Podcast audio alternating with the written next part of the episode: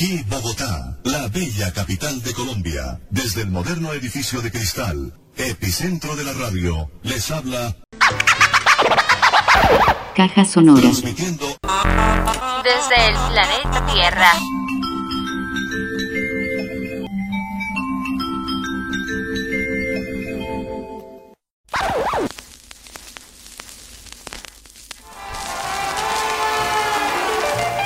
Y la naturaleza de la música es tal que uno dudaría. Un minuto. ¿Tiene usted una banda? No, no, Entonces no toca Hippity Hop o canciones con títulos extraños y difíciles. no, no, no, no, no tocamos música que ha sido compuesta para la gloria de Dios. Pero a mí no me hace querer bailar. Desde el planeta Tierra. Transmite para todo el espacio. La caja sonora. Palabras, pensamiento y resistencia. La caja sonora. sonora. Cucho, Cucho, cuente pues hermano, cuente pues hermano, cómo sigue todo, pa. No, Nea, te sobra playa y te falta patio. La caja sonora. La caja sonora. La caja sonora. en una coproducción de Alternativa Media, sin permiso.info y Caja Sonora Radio Web. La caja sonora. La caja sonora.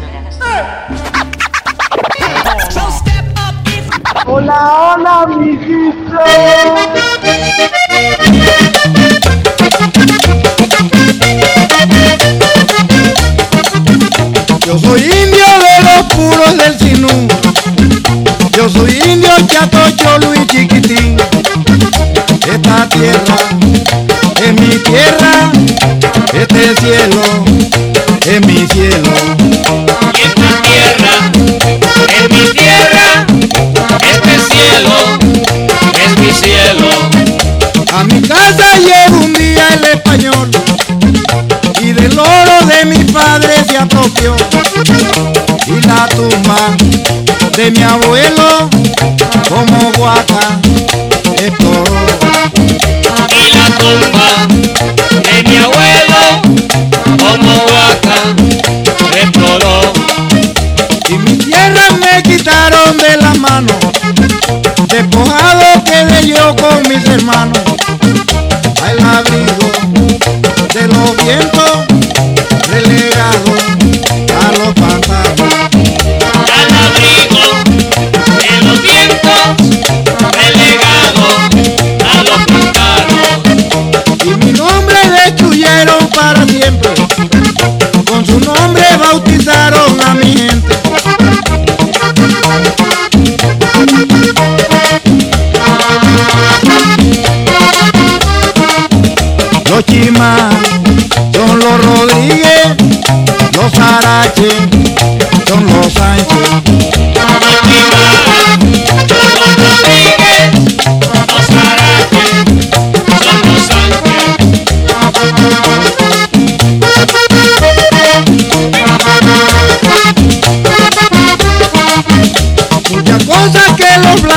blancos se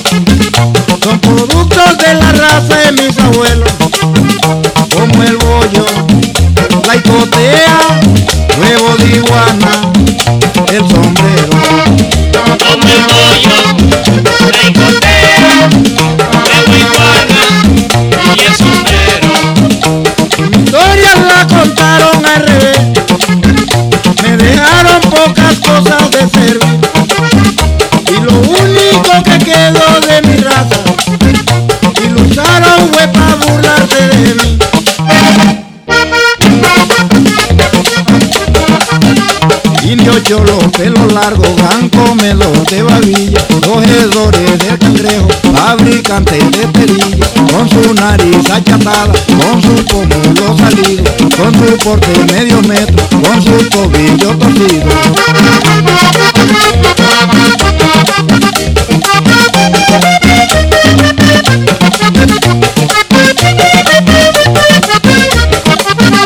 Oye blanco les advierto, sí señor, mi raza volverá tal como el sol, a pintarse los cachetes de color, a infundirles a ustedes miedo y temblor. Este en mi cielo, esta tierra, en mi tierra. Esta tierra.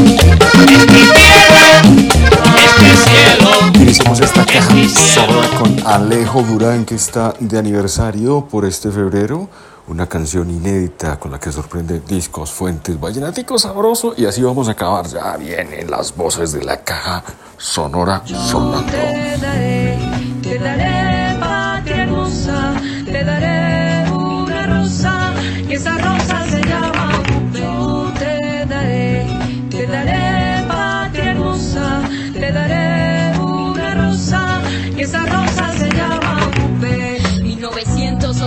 1986 nace el partido de la esperanza en oposición al bipartidismo aquel entre los conservadores y los...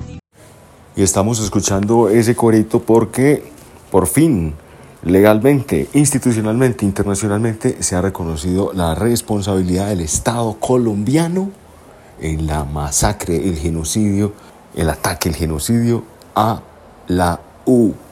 Aquí están las palabras de nuestro presidente de la República, Gustavo Petro. Aún hoy uno va a cualquier esquina de cualquier ciudad de Colombia y dice, soy de izquierda.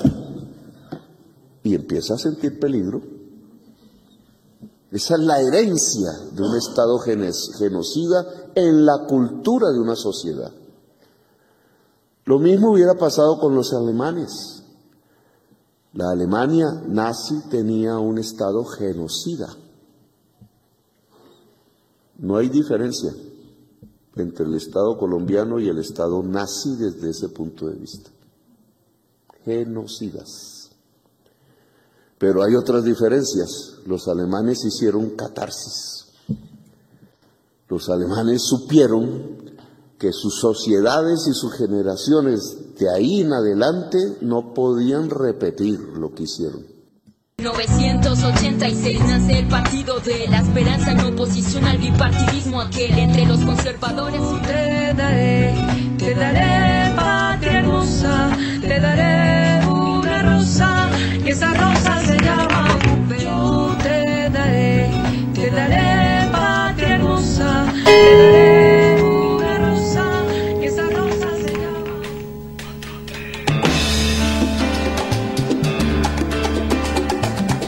Ahora, en la caja sonora, profundos pensamientos de poetas, musas y filósofos. Caja sonora. Palabras, pensamiento y resistencia.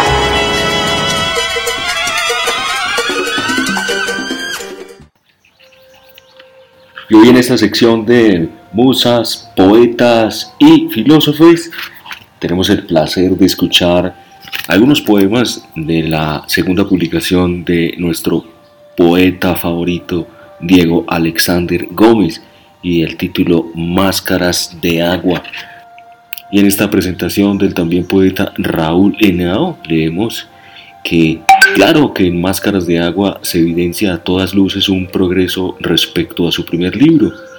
Su poesía se adentra en un imaginario universal donde el poeta dialoga con Paul Valéry, César Vallejo y Alejandra Pizarnik y gana por demás en condensación y gravitación, no la de una estrella lejana, sino la de un agujero negro de la náusea existencial y los sueños rotos.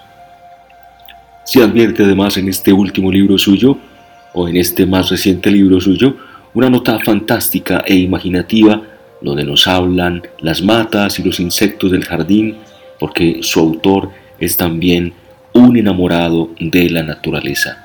Ese es Diego Gómez, Diego Alexander Gómez, antropólogo de la Universidad de Antioquia, poeta, escritor y etnógrafo audiovisual. Ya hemos leído en algunas ocasiones su texto Mi perro Boris no es un poeta nadaísta y hoy vamos a escuchar algunas líneas de Máscaras de Agua, una publicación del 2021 obra ganadora del programa de estímulos al talento artístico y cultural del municipio de Río Negro, Antioquia. En la caja sonora, Poesía para Resistir.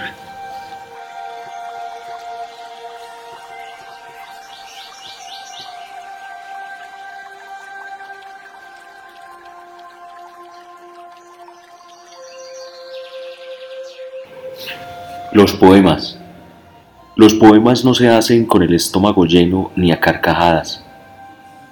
Simplemente son el camino y su canto. Así como para el gato, su mirada es todo su universo.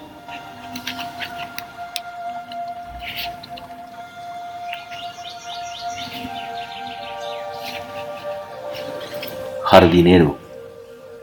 Estaba pensando en Alejandra Pizarnik cuando me crecieron flores en las manos.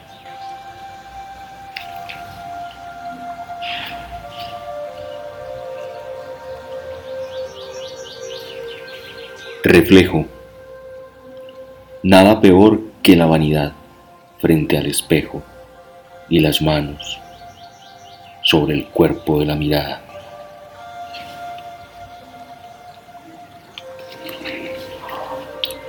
Máscaras de agua. Agua, agua, agua sobre los techos, en las chaquetas y en el parabrisas. Agua en la piel, en la ropa húmeda de la nostalgia. Agua en los ojos desbordando el cuerpo, al correr a destiempo el afecto. Agua para tomar y ser pez, para nadar en la memoria de un ala. Agua, noche, sueño y deseo. Día nuevo, fresco, renaciente. Poeta a domicilio. Si no lo convenzo a usted de que la vida es bella y vale la pena vivirse a pesar de las dificultades, nos suicidamos juntos.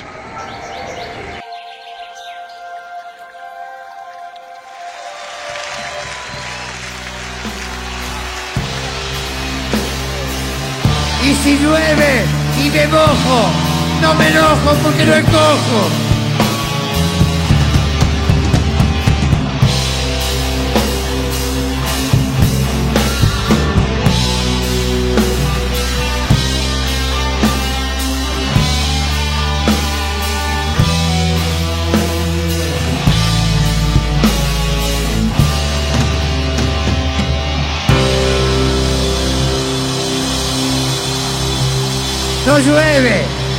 Escupen. Voy aquí, vas a entrar. Nena, nadie Esta es la fiesta.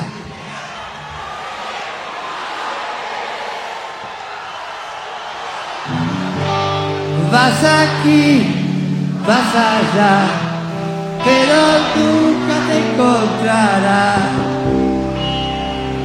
al escaparte.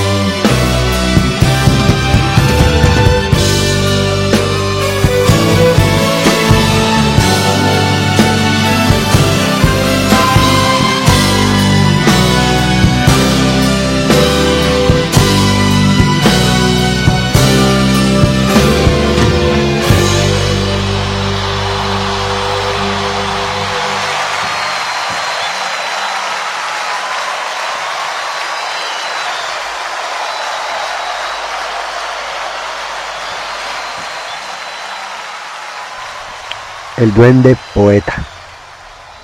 Busco apoyo. Eh, marica de pollo, ¿pa' dónde fue? Ahora, en la caja sonora. Y el negro ahí. Y el negro ahí. Y el negro ahí. Y el negro ahí. Buenos días mi gente, le habla Steven Mosquera desde la IU Digital y la Secretaría de la Imaginación de Medellín. Estamos en el mes de febrero, un mes que se ha denominado como el mes de las mujeres en la ciencia. Y en Estados Unidos también se le da una connotación del mes de la Black History Month, que es el mes de la historia de los afroamericanos. Y para este mes nosotros preparamos una colección muy bonita de poemas y queremos presentarle a una gran mujer académica, trabajadora social del Pacífico, que está haciendo una poesía muy bonita y ella se llama Jenny Cortés. Los dejo con este gran poema.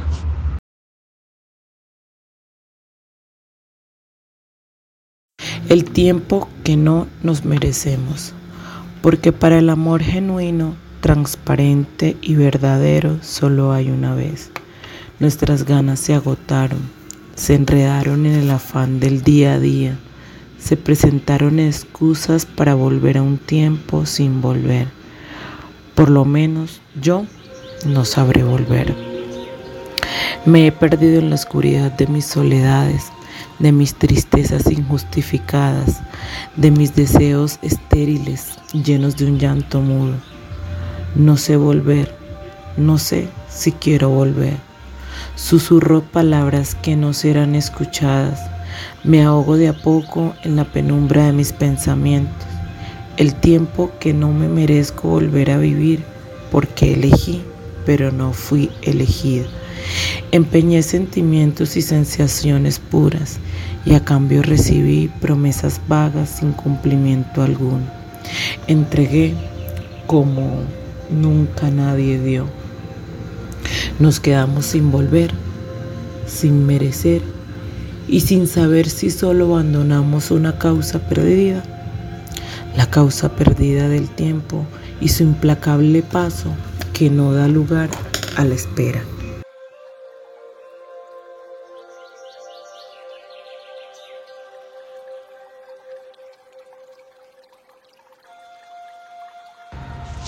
Después de escuchar a nuestra compañera Jenny Cortés, les presento a nuestro poeta Lucas Jaramillo, que tiene un poema muy bonito sobre el tiempo, el manejo del tiempo.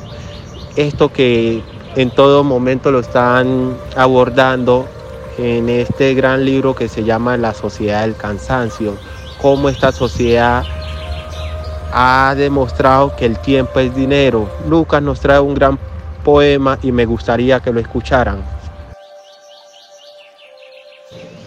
Nuestras horas. El viaje nunca termina, pero exige comienzos, difícilmente uno. Pulso sin aire, aliento sin venas, agua sin dientes, alimento sin garganta, piernas sin silla, dedos sin camino, concentración sin urgencia, amante sin ocupación. Mañana también fue hoy y ayer no volverá. Entonces, Habrá todo el tiempo del mundo para consecuencias y casi nada para cobardías. Entonces todo se mezclará a pesar del, dolor de pensar. y no habrá amanecer y atardecer hasta que se recuerden. Solo nos queda cada hora.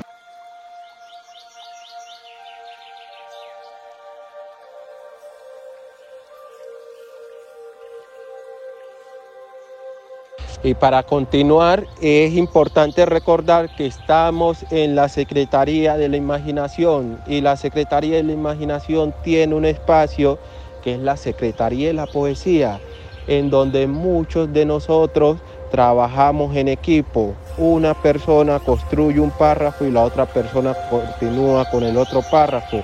Y hay otras personas que se dedican a leerlos mientras van perfeccionando sus escritos. Por ese motivo, hoy les presentamos un poema que construimos en equipo, teniendo presente todas las asesorías, todas las ayudas de nuestro gran poeta Jorge Gómez, que siempre nos está enseñando cómo rimar y cómo acomodar las palabras.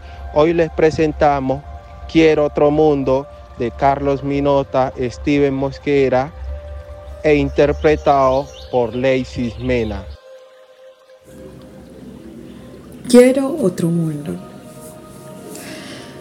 Quiero mirar galaxias sin miedo, adornando el cielo, pisar nubes delgadas como la línea del pensamiento y deslizarme, deslizarme a un mundo de estrellas, sin paréntesis ni cuadrados, sin interrogantes ni imaginarios. Quiero deslizarme un mundo nuevo, sin culpas, sin paredes ni contornos, sin puntos de separación. Un mundo donde flores y rosas gobiernen por encima de la matemática. Un mundo donde los números sean pequeños y el corazón gigante. Un mundo en el cual un pequeño brinco sea capaz de dar un salto infinito. Un mundo donde lo imposible sea un nombre, un nombre para ser borrado. Un mundo que por momentos quiebra el cristal del límite de la conciencia y deje de ser mundo para ser posibilidad sin más. Un mundo donde el espacio se contraiga tanto pero tanto hasta ser idea. Un destello de luz, el origen del pensamiento. Este es un poema escrito por Steven y Carlos. Antes de cerrar, le damos la bienvenida a Yulisa Baloye, una gran mujer que está escribiendo, que conoce muy bien todos los procesos literarios de los Estados Unidos. Y hoy le damos nuestra bienvenida y nuestros agradecimientos por este gran aporte que hace a la Caja Sonora y a la Secretaría de la Imaginación. Muchas gracias y bienvenida. La vida bella suena un ideal que está tan desligado de este mundo actual. Sin embargo, para mí, la vida bella inicia con el mar. Estar parada allí frente a su majestuosa inmensidad. Estar en mi territorio, recibiendo su brisa fresca, donde la gente cultiva, cosecha y pesca. Para mí la vida bella es compartir una yuga con mi vecina y que al mismo tiempo ella me regrese una papa china. Para mí la vida bella es reivindicar siempre mi herencia, siguiendo los caminos de mis poderosas ancestras, enviando mensajes de lucha e historia por medio de mis trenzas. La vida bella es sentirme orgullosa de haber nacido con ayuda de una partera en una casa sobre el mar hecha con madera. Siempre será una vida bella si pregono con orgullo que soy una mujer afronegra orgullosa de lo suyo.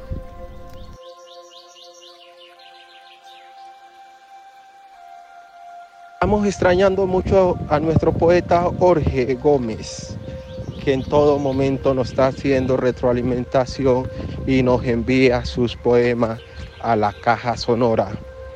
Y le tenemos una gran sorpresa porque nuestro poeta Jorge está editando su primer libro de poesía que nace con la unión de la Caja Sonora, la IU Digital y la Secretaría y la Imaginación. Están trabajando muy fuerte en ese proyecto para consolidar todos estos poemas en un libro. Como decía Gabriel García Márquez, la memoria escrita es la única que sobrevive a las inclemencias del tiempo. Y este proyecto lo están haciendo gracias al apoyo de una gran editorial que se llama Sílaba. Y si tú compras un libro en Sílaba, estás apoyando a un escritor de abajo, a un chico que quiere escribir, a un literato que está luchando por publicar su obra, estás apoyando a esas personas.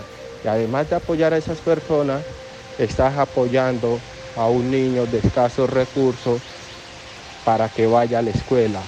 Porque cuando tú compras un libro en sílaba, sílaba saca recursos de ese libro para donar útiles escolares a nuestros niños y reducir esa brecha, esa brecha escolar y tratar de evitar la deserción en la primaria y en la secundaria. Muchas gracias por escucharnos. La caja sonora está lista, estamos en marcha.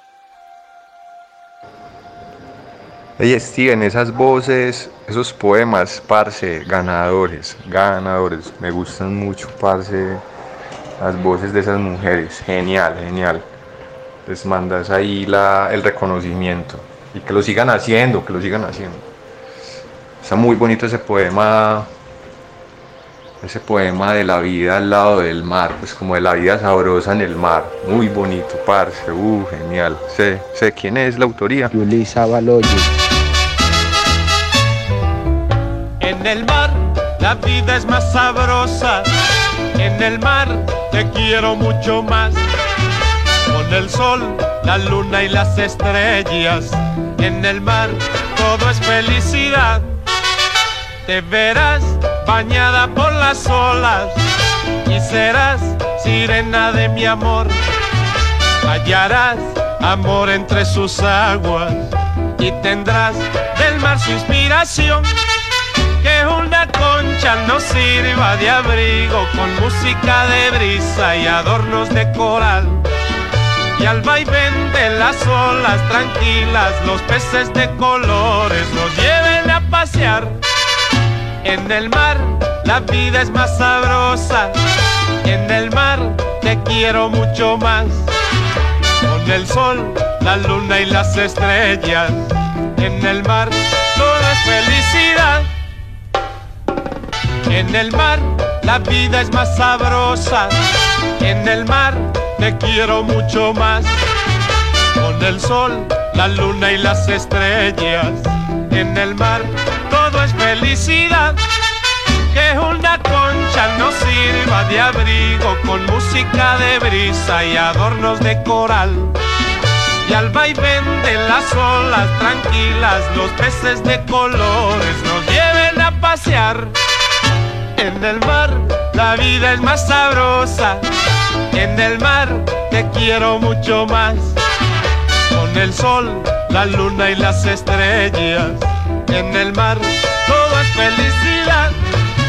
En el mar todo es felicidad. En el mar todo es felicidad.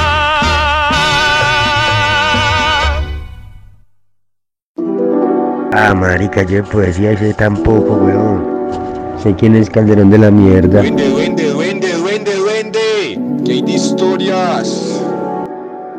Ahora, desde el fondo del bosque sonoro, con ustedes, el puente.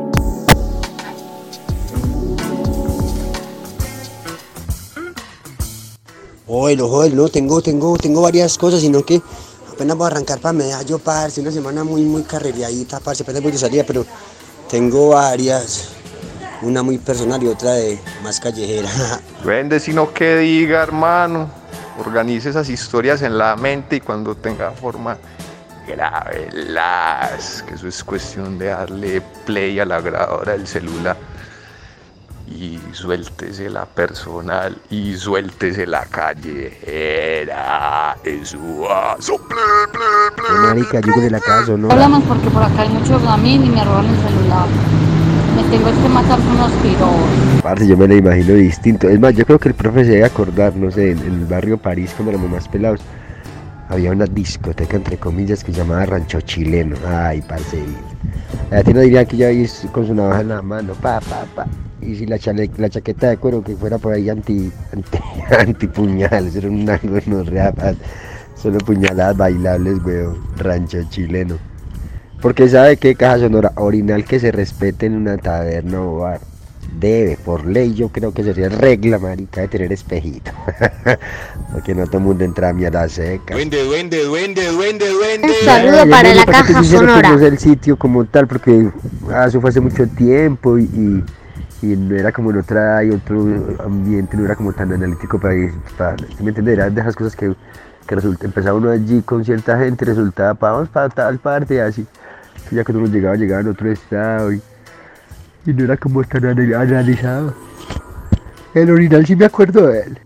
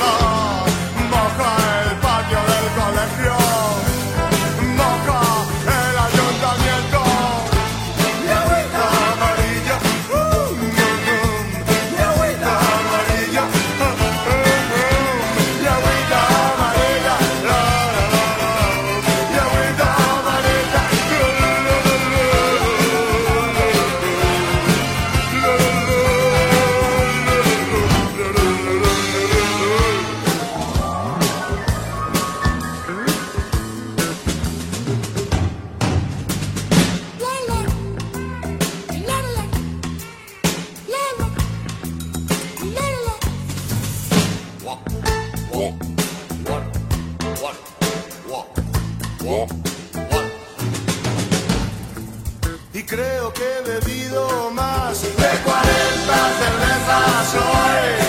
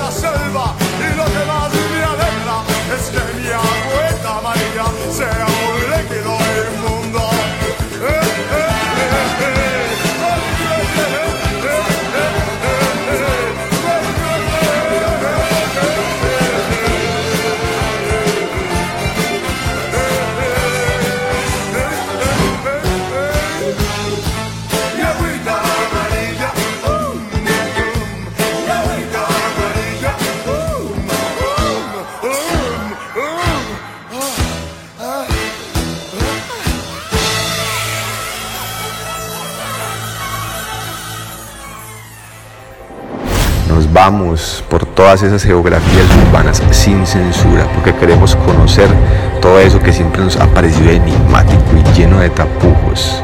Geografías sin censura y etnografías mercenarias. Hoy, domingo 12 de febrero 2023, una geografía, una lectura en voz alta con nuestra asesora en enfoque de género María Ochoa.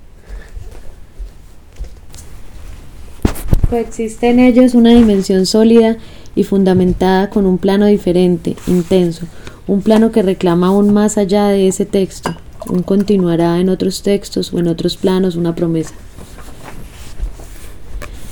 Stenges y Piñare lo señalan rápidamente. La brujería capitalista no es un libro que haya sido pensado para las discusiones académicas. Quienes escriben no buscan convencer a quienes se dedican al mundo de los textos y su verdad. Se trata de un libro para quienes creen, ansían, sueñan la transformación de este mundo, feministas, trabajadores precarios, desempleados, pueblos originarios, activistas del medio ambiente. Escrito por una filósofa de la ciencia y un editor, en las pocas páginas de comenzada la lectura se advierte un movimiento particular. Las voces van y vienen, pasan por un lugar y regresan a él. Nada más lejano al registro de la presentación de resultados de una investigación o a los papeles donde se encastran nociones de autores diversos con diversas suertes. Tampoco es un libro que abuse del nosotros, que si bien está presente y emerge con claridad en ciertos pasajes, señala una y otra vez, quizás sea la operación fundamental del libro, la imposibilidad de lo homogéneo, el acecho de la razón fascista solapada en ciertas identidades y en muchos nosotros de dudosa procedencia. Las voces consideran un problema, establecen su conexión con otro y regresan a lo que parecía ya estar dicho para desestabilizarlo. En cada retorno se advierte un nuevo matiz, una pequeña torsión. Libro mar, libro hilado, libro variación. Lo sabemos. Quienes hacen teoría no pueden prescindir del discurso, aunque se trate del discurso por la inmanencia radical. Esa experiencia del pensamiento se desliza en un plano particular, los conceptos y los conceptos son proclives a lo rígido y lo abstracto, o a lo que en este libro es aún más grave la impotencia. Es por eso que es necesario desplegar un relato que mantenga el mismo ritmo de aquello que narra, que se desplace cuando se dice un movimiento, que evite el juicio cuando se trata de la singularidad, que él mismo proteja lo que señala como vulnerable. Este es un fragmento de La brujería capitalista de Isabel Stengers y Philippe Piñare. Eso es todo, mi pluma pleno, pleno.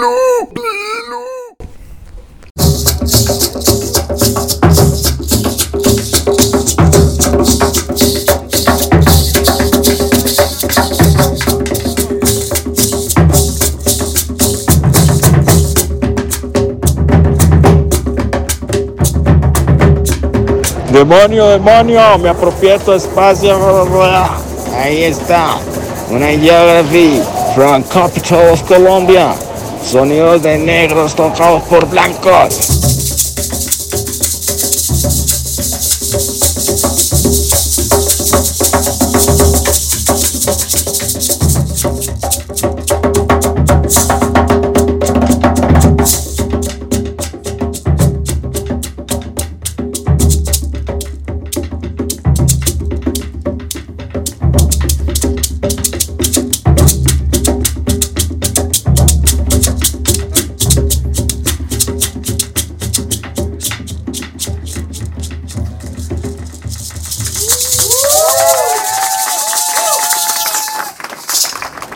Señor, sí, señor, sí, señor. En mi primera noche andando la calle acá en la capital con una amiga de hace muchos años, nuestra querida Constanza Fletcher, asistimos a una fiesta de cumpleaños en Archimía, en una casa cultural en el barrio Egipto, una mm, zona bien interesante el centro de Bogotá. No había nadie asustado en el que saliera a asustar.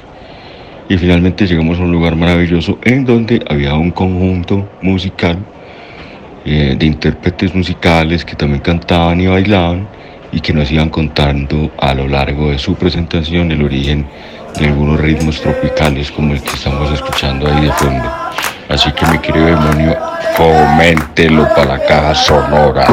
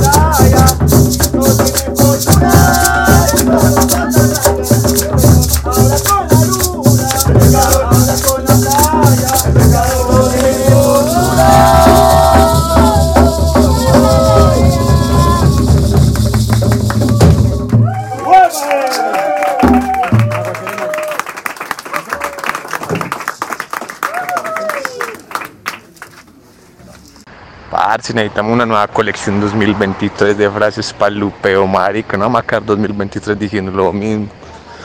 ¿Qué hay? ¿Qué hay por ahí? La cárcel es el último eslabón del capitalismo. Para que aprenda aquel que no haya sufrido. La cárcel es el último eslabón del capitalismo. Cuando yo estaba en mi otra vida cantaban una canción que decía que yo seguiré pariendo hijos para la guerrilla. Caja sonora. Bueno, y ya que se está hablando de la UP y la responsabilidad del Estado en ese crimen sistemático de Estado que se ha dado durante décadas y que ha perseguido sistemáticamente a la gente de las izquierdas, vamos a leer esta entrevista que le hacen a Camila Botero. eh, y es como un mensaje a la delegación del ELN en México, ya que le hacen falta a los negros, indígenas y por supuesto a las mujeres. A leer fragmentos de esta inteligente entrevista de Camila. La aseveración la hace una joven guerrillera que purga una condena en prisión de 78 meses. Ella aspira a que en el proceso que adelanta este grupo subversivo con el gobierno nacional se le reconozca como gestora de paz. Así esté sentenciada. En su visión crítica asegura que debe haber una inclusión generacional en el mando central de este grupo guerrillero.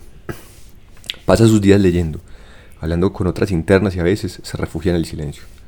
Así ha vivido Camila Botero los últimos nueve meses en la cárcel del Buen Pastor de Bogotá, luego de que fuera capturada por las autoridades policiales en su casa en Pereira, tras indicarla de hacer parte del Frente de la Guerra Occidental de la guerrilla del ELN.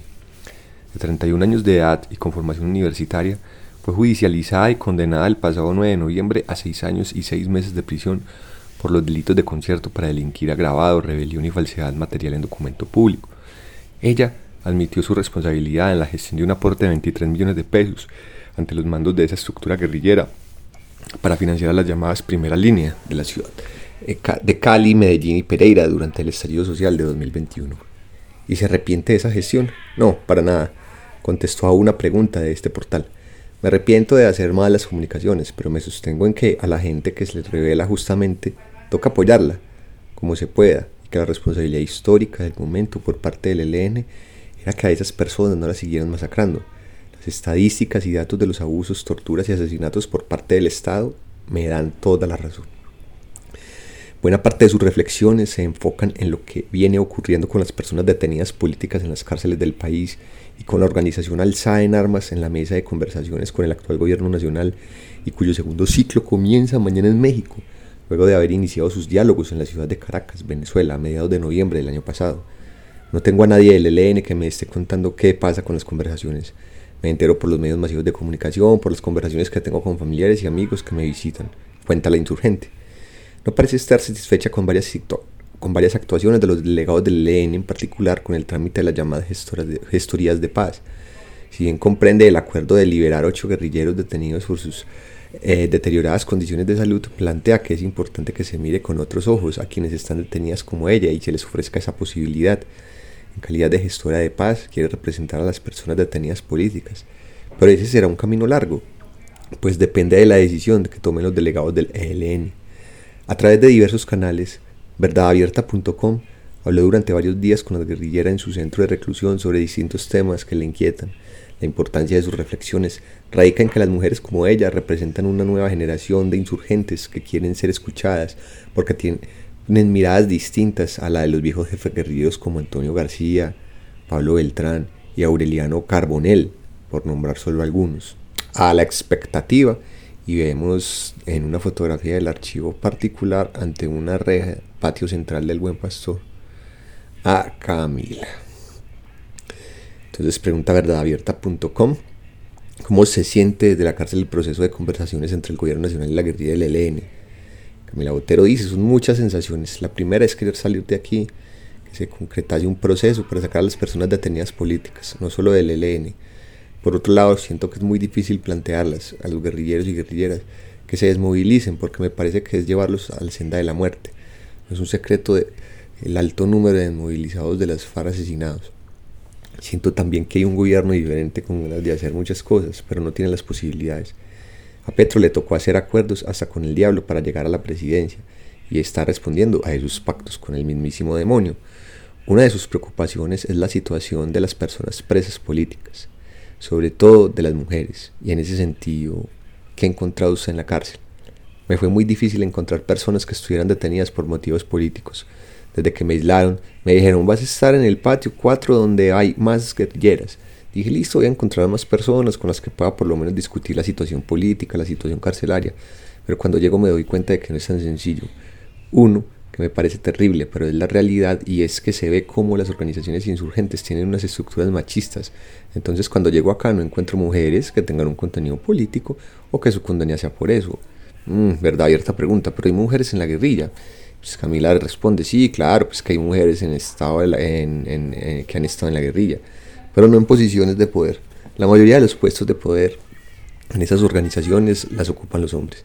Entonces, ahí me encontré con un problema serio y es que pensarse colectivamente es muy difícil. Después de que se firmó el acuerdo de paz con las FARC en noviembre de 2016, los patios donde estaban las guerrilleras se acabaron. Por lo menos en esta cárcel del pasillo se había, que había se acabó y las que quedaron están desgregadas por diferentes patios, donde se clasifican según el estrato o clase social. Entonces hay unos patios con mujeres más empobrecidas, otros más de clase media y otros donde están las extraditables y con gente de más dinero las servidoras públicas y personas con problemas por abuso de sustancias psicoactivas. Así, no hay posibilidad de que las mujeres en las cárceles se organicen políticamente y además estamos en patios separados. Mm, pregunta verdad abierta, ¿de organizarse? ¿Qué podrían hacer las mujeres eh, desde los sitios de reclusión? Responde Camila. En las cárceles se han visto procesos organizativos como el Movimiento Nacional Carcelario en el que participan muchos hombres que estaban en la insurgencia y que piden la humanización de las cárceles, conforman grupos de estudio, hacen dinámicas para cultivar el pensamiento crítico. Hay casos de escuelas populares en donde se organiza la insurgencia y, que hacen, es, y lo que hacen es desarrollar educación popular dentro de las cárceles. Yo recuerdo que en Bellavista antes del 2019 había una zona que se llamaba Zona Técnica y allí estaban integrantes del ELN, algunos presos políticos y desarrollaban diferentes actividades tenían unos espacios de memoria, pero eso lo desarmaron y remitieron a la gente a diferentes cárceles. Mm, verdad abierta. ¿Cuál ha sido esa sensación de estar detenida más allá de lo político? Responde Camila Otero. Me ha impactado la situación constitución, inconstitucional que hay en las cárceles. De que ingresas te sientes como si no fueras un ser humano, no solamente por las condiciones físicas de los centros de reclusión, sino por todo lo que te meten en la cabeza, de que sos una delincuente, de que no vales para la sociedad, y eso te destroza una cárcel inhumana. Todo el tiempo me siento torturada. Verdad abierta. El máximo jefe del ELN, Antonio García, ha escrito en su cuenta de la red social Twitter que en la agenda de las conversaciones con el gobierno nacional está el tema de los presos de la protesta y plantea que habría revisión del marco normativo y garantías para la manifestación pública, tratamiento de la situación jurídica de los indicados y condenados por actos en la movilización social. ¿Qué opina al respecto? Una cosa piensa el burro y otra el que lo está calmando. Lo que lograron las organizaciones que están acompañando a las personas detenidas de la movilización social es que revisaran los casos y se pusieran las vocerías de paz a personas que están sindicadas. De hecho, he tenido algunos contactos y cuando exponen mi caso dicen que no hay posibilidad porque yo ya estoy condenada. Pero cuando Antonio García dice que en la mesa se hablará de los presos en las protestas, pues eso también le incluye a usted, ¿no, Camila? Sí, claro, yo me siento incluida. Lo que pasa es que en las vocerías de paz están las bucerías de paz están destinadas a gente que estuvo en las primeras líneas o para personas que están sindicadas porque el argumento principal es que la mayoría de esos casos son falsos positivos judiciales o presos muy exagerados contra jóvenes que salieron a la calle a protestar, a tirar piedras solamente. ¿Qué tanto sabe eh, la comandancia del ELN sobre sus integrantes detenidos, mm, Camila? No estoy segura si el ELN tiene certeza de cuántas personas estamos en las cárceles, ni siquiera hay eso. Va empezar el segundo ciclo y yo no he tenido información oficial sobre lo que estamos haciendo es, eh, sobre mm, oficial sobre estamos haciendo esas listas. En ninguna instancia ha pasado eso. Reducida representación. Y vemos una fotografía de Camila así como en posición de cuclillas ante la misma reja del patio central en la cárcel del Buen Pastor. Las personas detenidas del LN se sienten representadas en la mesa de conversaciones. Hay alguien ahí hablando por ustedes. Camila, se supone que los gestores de paz. Se trata de Violeta Arango Ramírez, Jairo Arriegui Guenis y Juan Carlos Cuellar, quienes gozan de libertad y hacen parte de la delegación del ELN. Pero hasta la fecha no ha pasado absolutamente nada, ni inscríbanse en esta lista, ni les mandamos esto, ni alguien vino a visitarlos y a decirles qué es lo que está pasando, un vocero, una vocera, un mediador, nada, absolutamente nadie y nada. El único llamado que ha hecho la Dirección Nacional a las personas detenidas políticas es a través de la revista Insurrección, diciendo que no ha habido nada oficial y que no crean en esas listas que están rotando. Yo no he hecho nada ni he firmado nada porque no hay un canal oficial que nos tenga informadas. Pregunta verdad abierta. El Frente de Guerra Occidental al que usted pertenecía tiene representación en la delegación del ELN que adelanta conversaciones con el gobierno nacional. Mm, Camila, no. Eh, esa falta de representación, ¿qué implicaciones entonces tiene para los integrantes de ese frente? Se supone que en términos generales nada. Cuando se acuerda una delegación, así no haya una representación de un frente, pues se está representando a todo el ELN. Pero yo sí creo que en la práctica hay ciertas dificultades, problemas de comunicación, no hay personas que conozcan esa región y los problemas que se viven, y por la subjetividad de las personas que se encuentran allí. El ELN es una organización nacional, pero también en cada territorio pasan determinadas cosas. Los delegados del ELN en la mesa de conversaciones llevan muchos años afuera del país, han vivido en Venezuela, Ecuador, Cuba y ahora sí salen en México. Son personas que han estado muy lejos de la región del Pacífico colombiano, donde opera el frente de la guerra occidental. Están al tanto de lo que ocurre en esas selvas. Sí, en general sí. El frente siempre ha tenido a través de la Dirección Nacional alguien que esté pendiente de las situaciones y que apoye y dirija y oriente de alguna forma ciertas situaciones, pero es muy difícil hacerlo sin estar en el territorio y sin entender sus dinámicas. La formación histórica del Frente de Guerra Occidental es así ajena. Se creó en el sur de Córdoba, tuvo presencia en el atrato medio e hizo parte de las comunidades de resistencia en la región de, Circa, de, de Cacarica, cuando los militares y paramilitares atacaron a las comunidades. Pelearon con las FARC en las selvas. Luego, coparon la carretera Medellín-Quibdó y prosiguieron hacia la zona del San Juan y el norte del valle, siempre orientados por sus propios comandantes. Mientras tanto, los comandantes del ELN han estado en los territorios donde nació esta guerrilla, en Santander, en el oriente del país. Verdad abierta, ante este desconocimiento que tienen algunos delegados del ELN, qué temas siente que debe llevarse a la mesa en México relacionados con el corredor del Pacífico colombiano dominado por el Frente de Guerra Occidental, en este momento hay que poner la reestructuración del paramilitarismo sobre la mesa. La gente está sufriendo mucho por eso y sobre todo por la convivencia que hay con el ejército y no solo por las rutas de la coca y por el impuesto que se cobra de los laboratorios, no es solamente por eso. El chocollo geográfico que incluye el norte del Valle del Cauca y Nariño no solo es un corredor por donde se produce y se saca la droga, es un territorio estratégico que tiene el Estado y las empresas privadas para extraer biodiversidad, la riqueza minera. El paramilitarismo está avanzando y no solamente con los señores de la droga, sino con ejércitos privados que van con la intención de desarrollar proyectos. Y las comunidades, como siempre, quedarán más empobrecidas y bajo una profunda crisis humanitaria siente que hay algo más que se deba llevar a la mesa desde Chocó. Eh, Camila, mm, hay que llevar a los negros, a los indígenas, a las mujeres, porque el LN también está compuesto por esas personas. Si tú ves la foto de la mesa, hay más bien poquitos. Me parece fundamental que estén porque son mandos medios, son mandos altos y han estado ahí, y son negros, indígenas y mujeres. Pues parece que está insatisfecha con la representatividad de los delegados del LN en la mesa. Lo milito críticamente. Entonces, casi siempre habrá cosas con las que estoy en desacuerdo.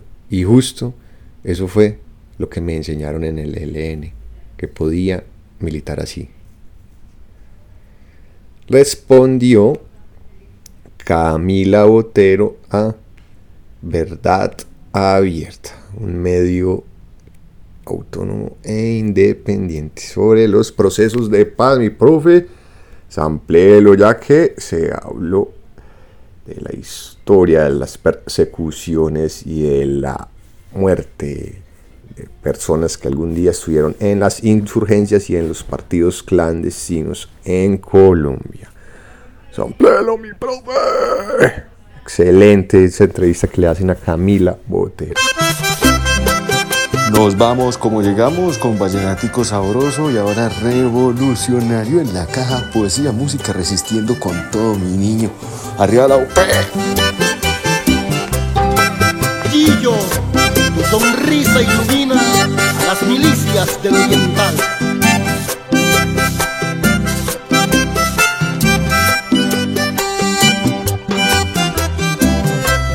Quisiera encender un grito en la noche caucana para que despiertes, cariñito mío. Quiero que sepas lo que han visto los ojos míos con las cuerdas de la guitarra que me acompañan. Quiero que sepas lo que han visto los ojos míos con las cuerdas de la guitarra que me acompañan. Esta cosa vi, esta cosa vi, esta cosa vi en mi andanza caucana. Esta cosa vi, esta cosa vi, esta cosa vi caucana. Los espantapájaros maiceros del patía, mirando quién va por los caminos veredales. Y en un cementerio vi los ojos de una madre, llorando a un muchacho que mató la policía. Y en un cementerio vi los ojos de una madre, llorando a un muchacho que mató la policía. Esta cosa vi, esta cosa vi,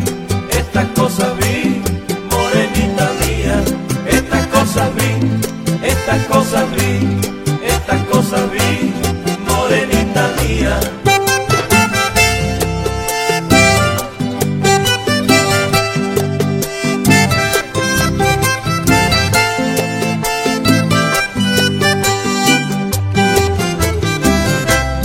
Y las milicianas lavando ropa en un río y las luces tristes de Popayan por las tardes y al viejo caliche recordando sus combates bajo una luna en las pineras de Cajirí y al viejo caliche recordando sus combates bajo una luna en las pineras de Cajirí Estas cosas vi, estas cosas vi, estas cosas vi, cariñito mío. Estas cosas vi, estas cosas vi,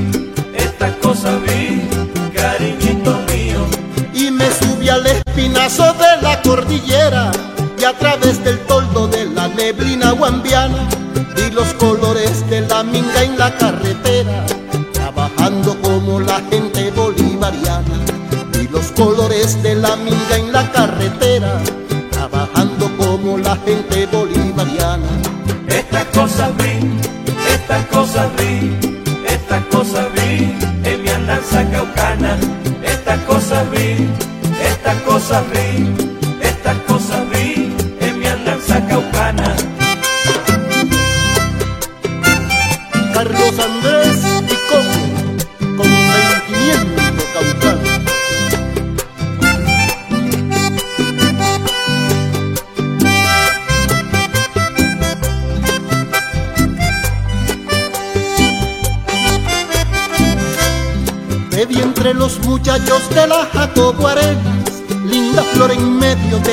de mil batallas. Tus cabellos se abrían como una negra raya, la sangre corría con sentimiento en mis venas. Tus cabellos se abrían como una negra raya, la sangre corría con sentimiento en mis venas. Estas cosas vi, estas cosas vi, estas cosas vi, morenita buena. Estas cosas vi, estas cosas vi, estas cosas vi, buena. Vi los rostros del movimiento bolivariano. Y el hambre en los niños de los caseríos paeses. Y asesinos morirse como se lo merecen de manos de jóvenes guerrilleros parianos. Y asesinos morirse como se lo merecen. De manos de jóvenes guerrilleros parianos. Estas cosas vi, estas cosas vi, estas cosas vi, cariñito bueno. Estas cosas vi, estas cosas vi, estas cosas vi, cariñito bueno.